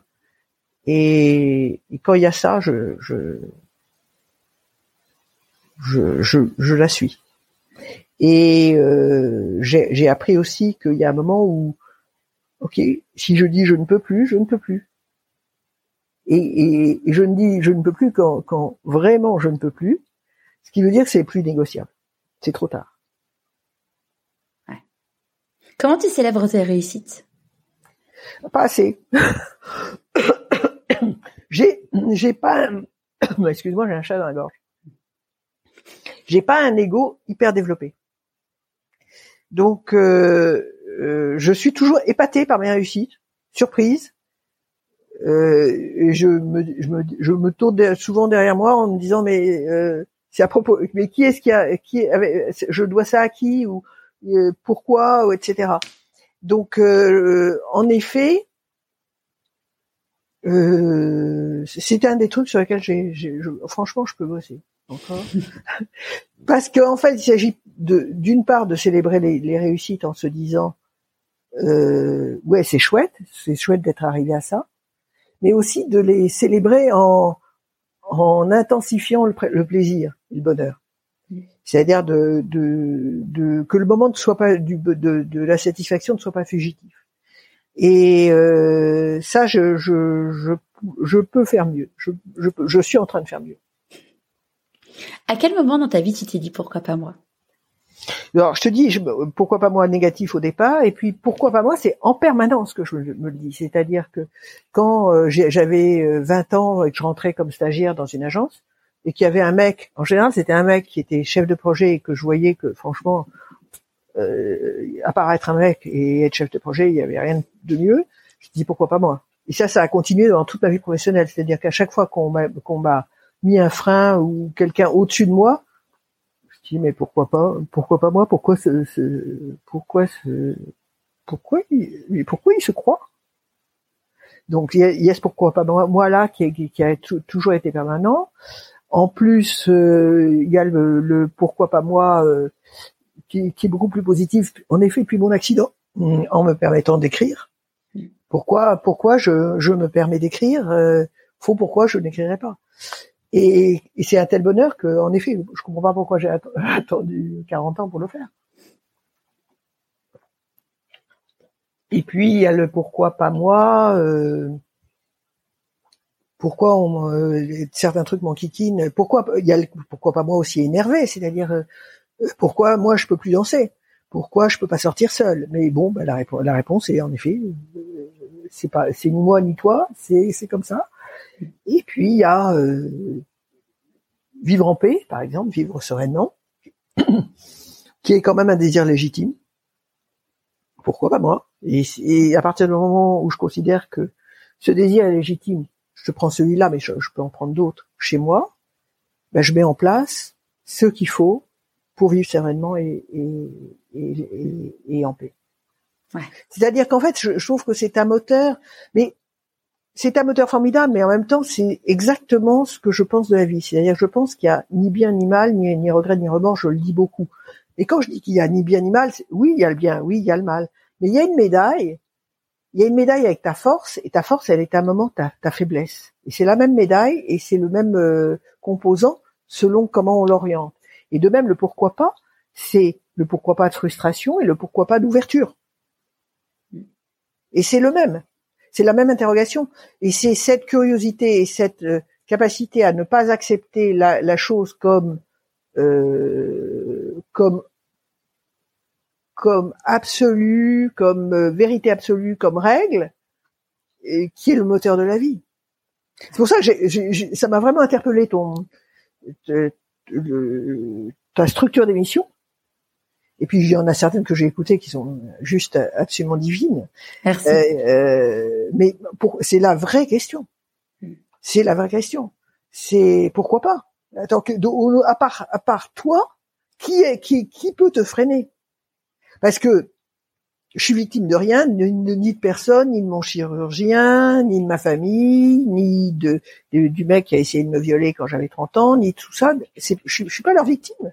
Par contre, je suis certainement victime de moi-même, de, ce à quoi je me suis pas autorisé, de ce que j'ai tué, de ce que j'ai voulu euh, préserver à tout prix, de ce que j'ai pas voulu voir, mon, scoliose. Euh, euh, je, suis une entêtée. Et, ça, c'est un vrai défaut et c'est une vraie qualité. Donc, en en, en, étant entêtée, je dénie à certaines réalités le, droit d'exister parce qu'elles m'arrangent pas. Donc, je dis non, tout va bien dans ma vie, c'est parfait, euh, je peux tenir contre vents et marées, jamais on me fera lâcher, je m'en sortirai, puis j'arriverai à sauver le monde, etc. Sauf que je sauve pas le monde et je me sauve pas moi-même. Et puis, euh, en même temps, euh, je tiens et du coup, je fais des choses. Et je je m'installe dans une nouvelle vie, je j'écris un livre, j'écris un deuxième livre, j'ai envie de faire un TEDx en anglais, j'ai tu vois, j'ai plein de trucs. Euh, pourquoi pas? Euh, Au nom de quoi Pourquoi? Euh, Non, mais franchement, excellente question. Hein. Merci. Et tu sais même maintenant, bah, justement en préparant en préparant mon TEDx, je me suis dit en fait aujourd'hui, moi j'ai envie de permettre aux gens de parce que moi le, le, podcast c'est pourquoi pas moi l'invitation à écouter mmh. ta petite voix. Mmh. Et c'est que de permettre aux gens de commencer à réécouter leur petite voix parce qu'à un moment ils sont en effet euh, complètement anesthésiés et leur petite voix ils l'entendent plus et de passer du pourquoi pas moi avec un point d'interrogation ou pourquoi pas moi avec un point d'exclamation en disant mais oui mais en fait euh, à un moment tu te dis bah pourquoi moi Enfin, pourquoi pas moi? Et puis après, mais oui, mais pourquoi pas moi? C'est c'est voilà. c'est c'est un changement de posture en fait. Totalement. Et avec le, le, même terme, c'est un changement de posture total. Et, et, et, la petite voix, euh, oui, en effet, pendant des années, moi, je l'ai pas écoutée, je, je l'ai muselée. Et dans tous les dans tous les domaines de ma vie. Enfin, je veux dire, je, là, je, là, tu en face de toi, tu as l'expert du musellement de la voix. Hein. Attends, je voudrais quand même que tu respectes. Hein. Il n'y a pas plus museleur que moi. le déni et, sa voix, j'ai expérimenté à 360 degrés. Là, j'ai le diplôme. Maintenant, euh, du coup, je l'écoute. Et, et, là, maintenant, euh, quand il y a un truc que, que je trouve un peu foireux, euh, ah, je dis non. Là, ça va pas. Ça va pas. Stop. Mm. Stop. Euh, euh, c'est pas possible pour moi. Et, et, et, oui, quand je dis que c'est plus possible pour moi, il y aura un prix à payer. Il y a peut y avoir un prix à payer, mais euh, le prix est moins cher que le prix de ne pas écouter ma voix. D'ailleurs, c'est ce que tu disais, je crois. Euh, alors, je sais plus si c'est sur ton site ou dans, dans ton dernier TEDx. Tu dis que euh, en, en, devenant toi, euh, forcément, ça a fait un, ça a fait un tri dans tes relations. Euh, Ça, c'est quelque chose dont on parle moi, j'essaie d'en parler de plus en plus dans le podcast. Toi, du coup, ça a fait un gros tri dans, dans, dans ta vie? Oui, ça, ça a fait un tri. D'abord, parce que le handicap est clivant. Il y a des gens qui ne le supportent pas. La maladie est clivante. Et puis, euh, si tu veux, les gens t'aiment pour ce, ce qu'ils connaissent. Donc, ils connaissaient une fille qui allait, qui organisait régulièrement des fêtes avec 100 personnes, qui, était active dans les réseaux sociaux, dans, dans les réseaux féminins, euh, qui avait qui qui était en train de partir en voyage en ceci de cela donc cette fille-là c'était leur copine une fille qui leur dit écoutez est-ce que vous pourriez me donner la main pour traverser la rue euh, et prendre ma canne euh, c'est pas très très confort et puis ils veulent toujours t'encourager ils te disent mais oh, vraiment tu marches mieux normalement je marche pas mieux depuis depuis sept ans euh, c'est la même daube hein mais mais mais c'est pas c'est pas grave euh, mais oui, j'ai perdu. Alors j'ai perdu des gens étonnamment dont je pensais pas les perdre parce que je pensais que c'était des amis véritables ou de la famille véritable et, que c'était vraiment des proches et, que je comptais. Enfin, j'aurais mis ma main à couper qui resterait à côté de moi. là, heureusement, je l'avais pas mise hein, parce que sinon, les gens en plus la main, ça faisait beaucoup. Euh, et puis j'ai perdu des gens où euh, c'est pas dramatique et je, je les comprends. Ils ont assez de merde dans leur vie, ils en ont pas besoin d'une de plus c'est pas grave et je leur en veux pas et j'ai perdu des gens parce qu'ils ils ont eu peur et qu'après ils se sentaient merdiques de pas m'avoir donné signe de vie et quand je les ai pour certains d'entre eux quand je les ai revus et qu'ils m'ont dit ah mais tu nous parles je dis mais attendez ben, on arrête tout de suite je suis ravi de vous revoir on va pas se faire des vendettas à, à n'en pas finir ça a aucun intérêt alors bon ça veut pas dire que notre relation va repartir pour autant peut-être qu'elle va repartir peut-être qu'elle va pas repartir et et, et, et and so euh, donc, euh, tu sais, euh, l'épreuve, c'est comme un divorce. Il y, a, il y, a, des gens qui se sentent absolument obligés de, de prendre parti. On te demande pas. C'est de, de, de euh, où t'es là ou t'es pas là. Euh, mais on te demande surtout de pas commenter. Quoi. Ouais. C'est quoi pour toi la réussite? La réussite essentielle pour moi est quand même avec ma famille, avec mes filles et, et leurs enfants, et de, de, tisser avec elle un lien suffisamment euh, à la fois solide et lâche et affectueux et, et loyal euh, parce que c'est leur regard que j'ai envie d'avoir dans mes yeux le, jour où je passerai l'arme à gauche. Donc mmh. c'est leur main que j'ai envie d'avoir dans ma main. Euh, donc c'est c'est ce que j'appelle moi les personnes essentielles. Euh, et il peut y avoir, se rajouter à ça d'autres personnes essentielles que je connais ou que je ne connais pas. Et en effet, c'est la relation avec ces personnes-là qui est, qui est, qui est, qui est, qui est vitale pour moi. Et puis, euh, c'est aussi euh, d'apporter euh, ma contribution dans le monde.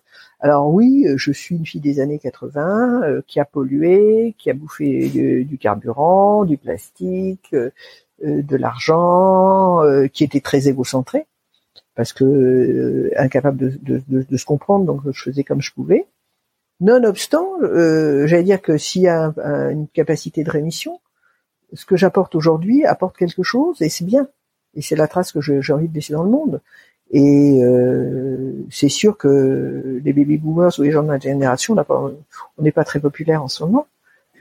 Euh, peut-être qu'avec le temps et un peu de recul, on se rendra compte qu'on n'a pas, pas que c'était pas si facile malgré euh, des apparences trompeuses. Hein. Oui, on a on a bouffé euh, des miles, des trucs, des trucs machin, mais on, on, moi j'avais pas plus de billes. Je, pense que la vie c'est le cheminement. Tu vas étape par étape et que ça sert à rien de te flageller sur, sur les étapes passées en te disant j'aurais dû les vivre autrement. Tu les as vécues comme tu pouvais les vivre à ce moment-là. Point final. T'étais dans ton cheminement.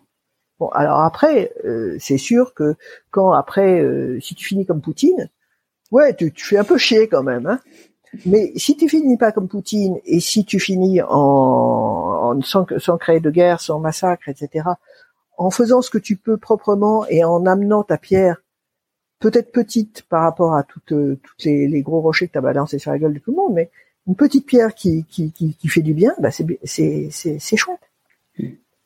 Qu'est-ce que tu penses que la petite Nadalette de 6 ans dirait si elle te voyait aujourd'hui? Ouais, putain. non, elle dirait pas ça parce qu'elle était très bien élevée, elle. Mais je pense que elle, elle pouvait pas imaginer qu'il y avait une vie aussi riche et, et dense et, et, anormal, c'est-à-dire sans sans sans répondre euh, à un cadre, à un enfermement euh, possible. Et euh, moi, pour moi, par exemple, je pense qu'elle elle s'attendait pas à que, la maternité soit une telle révélation. Parce que globalement, ce qu'elle avait vu comme mère, c'était pas terrible. Et la maternité peut être quelque chose de, d'exceptionnel. Donc ça veut dire que euh, rien de ce qui nous est dit au départ n'est obligatoire. Dans la vie, on dit que quand on fait des choix, il y a des renoncements. C'est quoi pour toi, du coup, euh, tes renoncements à toi? Bah, mon, mon, mon, mon, choix d'avoir mené cette vie de bâton de chaise et de m'être fait opérer plus tard, c'est le renoncement à mon autonomie. Hein. Et, et, là, j'ai pas encore renoncé. Hein. Je veux dire, c'est vrai que objectivement, j'ai encore une, euh, un vrai, enfin, un vrai combat intérieur avec le handicap et le, le manque d'autonomie. Donc euh, je suis sur la voie de, de, ce renoncement. En même temps, si je devais faire le choix, euh, je, je, sais que ça allait être ta prochaine question, je te l'appréhende. ma vie aujourd'hui telle qu'elle est et mes jambes, je pense que je prendrais ma vie aujourd'hui. Ah, j'aurais pas, je, je l'aurais pas posé cette question, mais. mais alors pas, pas, pas, pas de façon facile, mais quand même, euh, je suis beaucoup, je suis vraiment contente de ce que j'ai mis en place là. Mm. Tu vois, euh, je suis contente d'être arrivée à ce degré de euh, maturation euh, mentale, émotionnelle, spirituelle, qui d'être de, devenue cette personne-là. et, et, c'est un truc que je dis aux gens qui m'accompagnent encore. Je leur dis, écoutez, faut, faut arrêter de me, de, de, de me, bassiner avec ce que vous voudriez que je sois. Je suis exactement ce que je suis là. Vous prenez, vous prenez pas. C'est ça. Ouais, tais-toi.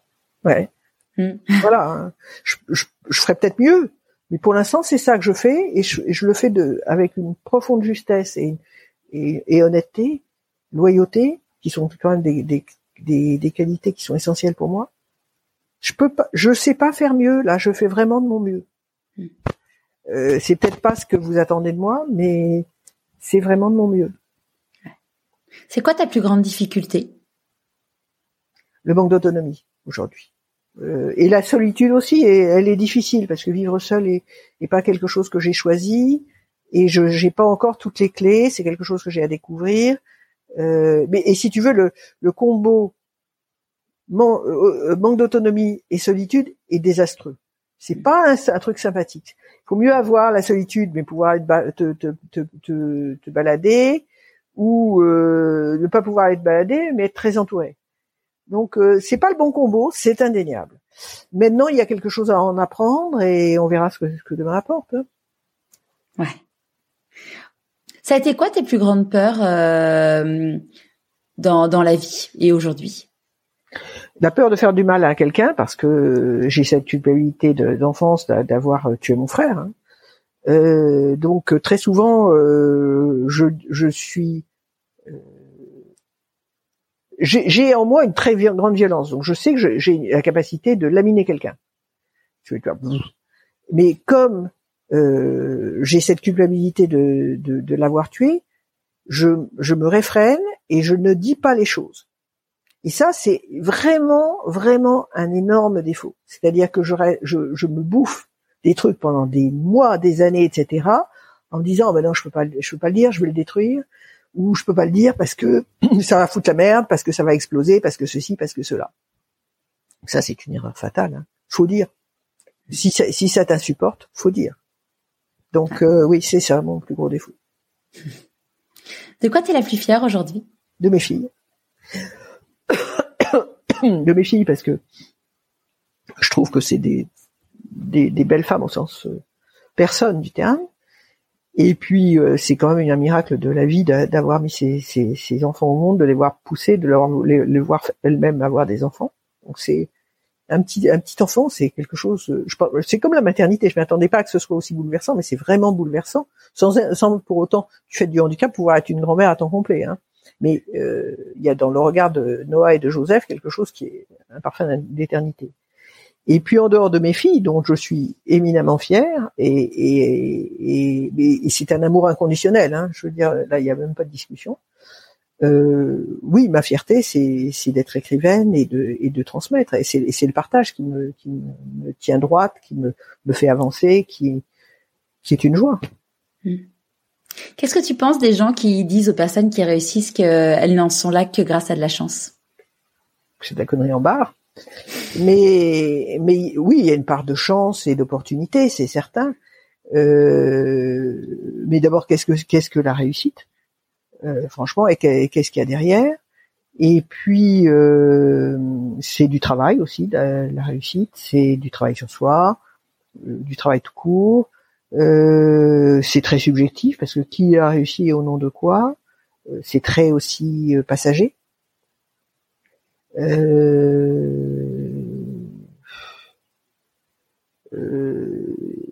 tu sais, c'est comme les gens qui me disent ah bah oui, toi t'es résiliente, mais de toute façon, euh, euh,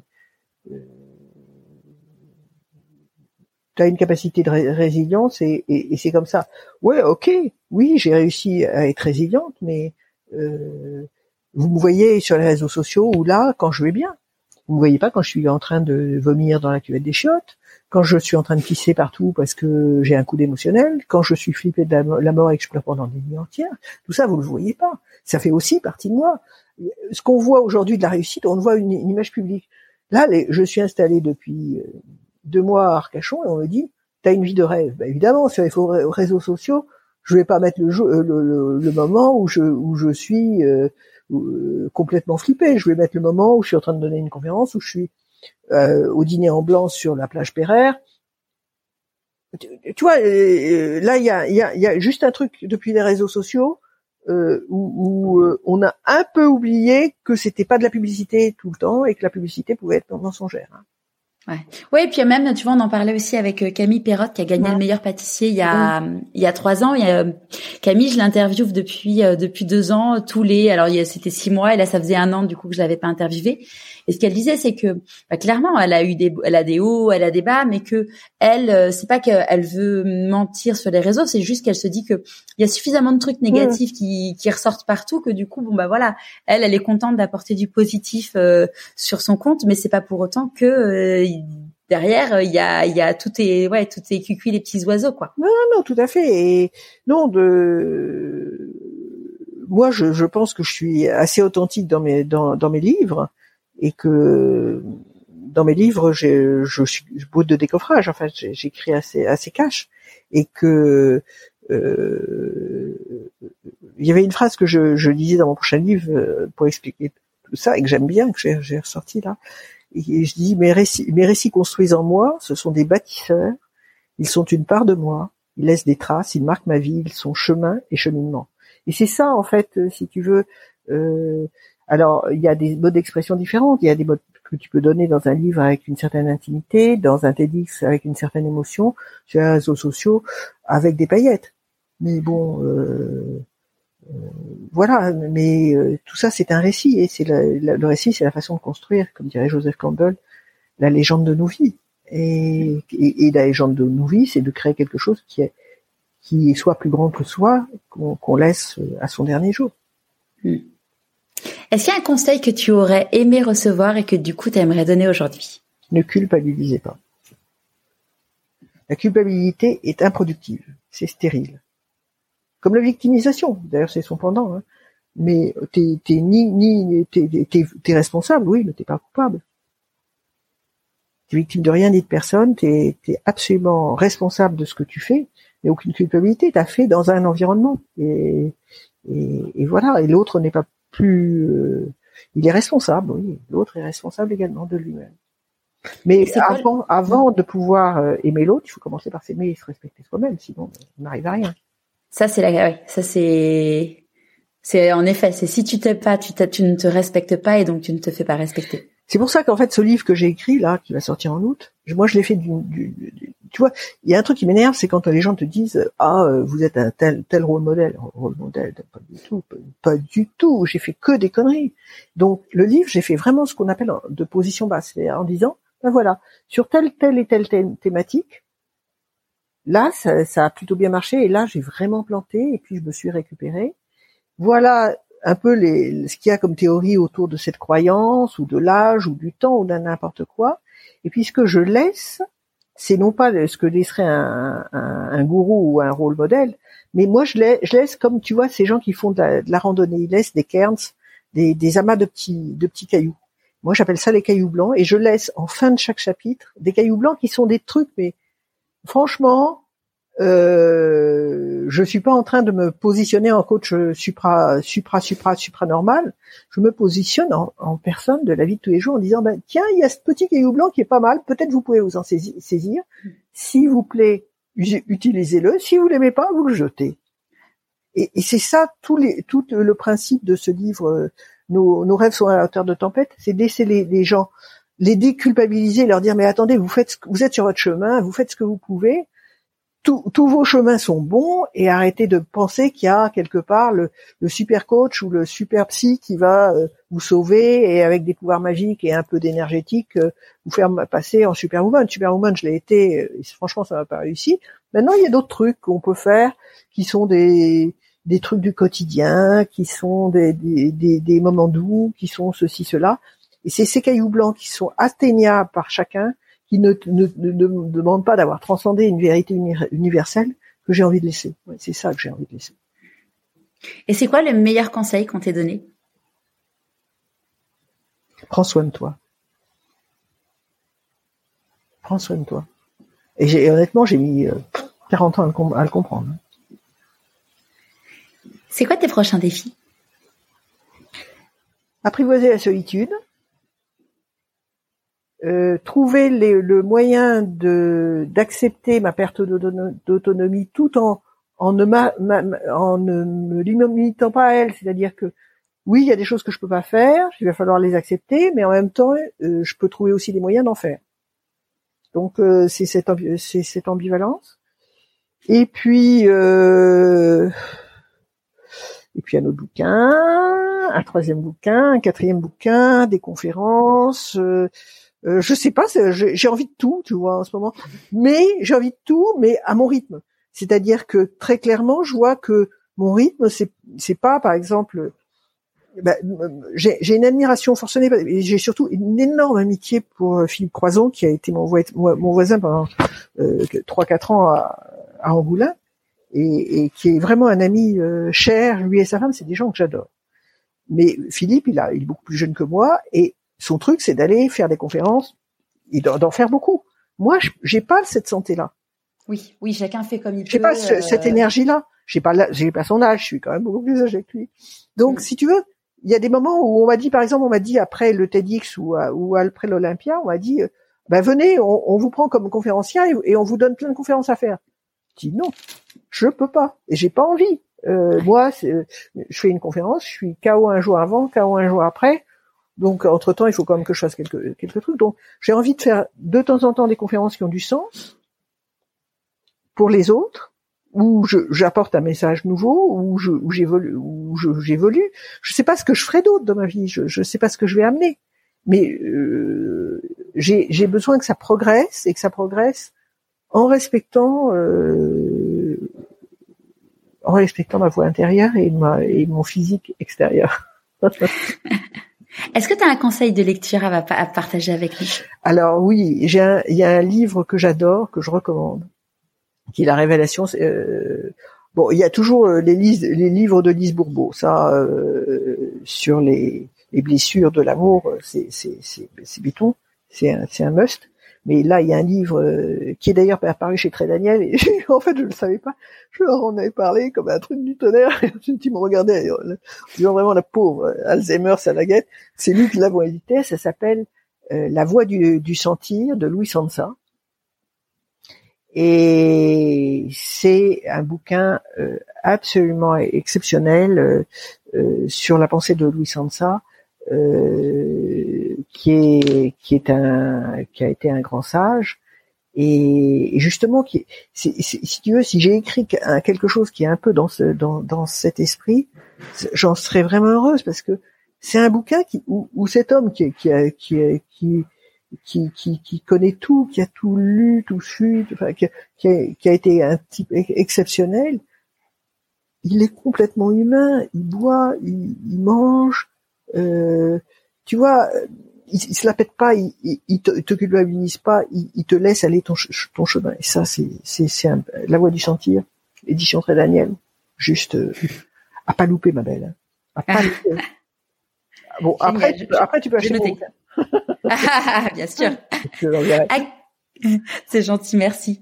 À qui as-tu envie de dire merci et pourquoi avant qu'on se quitte bah, Merci à Anne Cazobon d'abord. Oui, c'est ce que j'allais dire après. Ouais. Merci de nous avoir mis en relation. Et je, je, suis heureuse de te retrouver en juillet. Et puis, merci à toi parce que c'est une jolie rencontre et puis j'espère que ce sera pas qu'une fois, qu'on se reverra pour sur d'autres choses, notamment à, Marseille. Et puis merci à mes filles euh, d'être là, merci à la vie, merci à des gens que tu ne connais pas, des inconnus, à Nathalie, merci à Carole. Merci à Francis, à des gens qui sont arrivés dans ma vie euh, depuis six mois. Merci Edith. Euh, tu vois, des, euh, au moment où tu es vraiment dans les crises les plus atroces, il y a des trucs qui s'ouvrent, des, gens exceptionnels, une Alexandra, des gens comme ça que tu rencontres et, qui te font aimer, la, te font reprendre confiance à des moments de perte de confiance. Un grand, grand, grand merci Nadalette pour euh, pour le partage de de, de ton histoire et, ce magnifique témoignage. Je mettrai euh, donc sur le sur le site pourquoi pas moi.co le lien vers euh, vers ton livre et puis après je mettrai à jour pour ton deuxième livre du coup dès que dès qu'il paraîtra et puis je mettrai aussi le lien des deux TEDx pour pour ceux qui ne les ont pas encore regardés. Tu es un amour. Merci à toi. Merci beaucoup. Merci beaucoup beaucoup. J'espère de tout cœur que cet épisode vous aura plu autant qu'à moi. Je vous donne rendez-vous jeudi prochain pour un nouvel épisode et en attendant, rendez-vous demain pour la newsletter de Pourquoi pas moi.